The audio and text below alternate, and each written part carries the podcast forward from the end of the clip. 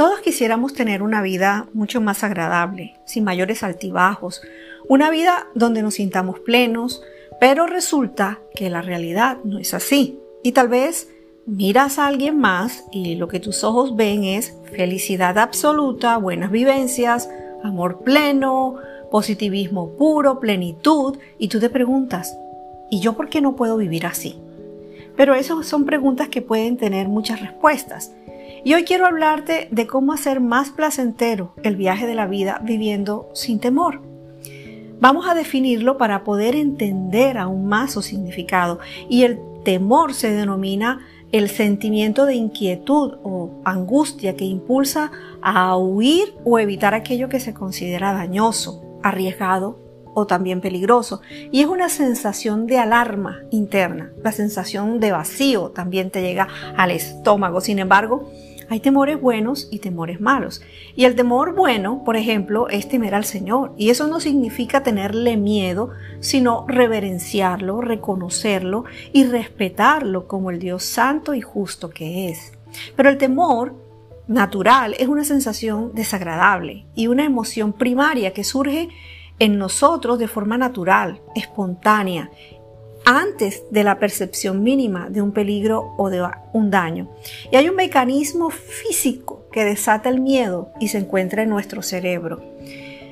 Como cuando percibes temor, se produce una respuesta que puede ser huir o te paralizas o lo enfrentas.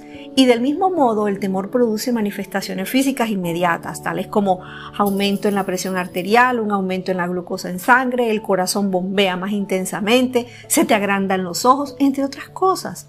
Y al ser esa emoción así, se puede decir que el temor es parte del esquema de adaptación de nosotros ya que representa un mecanismo de supervivencia y también de defensa. Y gracias al temor, una persona puede responder rápidamente a una situación adversa.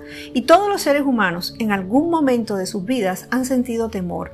Y es que esta es una emoción a veces dolorosa, es un instinto común que tiene lugar cuando va a producir de manera cercana a un determinado evento que deseas evitar. Y de la misma manera, el hecho de que todos hayamos sentido temor en algún momento también significa que muchas de las situaciones o decisiones que tenemos ante nosotros las evitamos y no nos arrojamos a hacerlas simplemente por temor a las consecuencias que puedan traer. Entonces, ¿Cómo conquistar el temor? ¿Cómo pasar al otro lado? Y lo primero que tienes que saber es que el temor, por ser una emoción, siempre va a estar ahí. Pero necesitamos regularlo en nuestra vida para que podamos hacer del camino algo ligero y disfrutar de una manera placentera el viaje de la vida.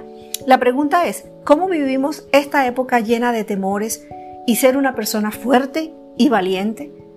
Porque necesitamos ser libres de ese temor que nos esclaviza. Yo te traigo una palabra que la encuentras en Isaías 41:10 y dice, no tengas miedo porque yo estoy contigo, no te desalientes porque yo soy tu Dios, te daré fuerzas y te ayudaré, te sostendré con mi mano derecha victoriosa. Así que medita en esta palabra y recuerda, cuando sientas temor vas a traer a tu mente este mensaje que Dios ha dejado especialmente para ti. No tengas miedo, porque yo estoy contigo.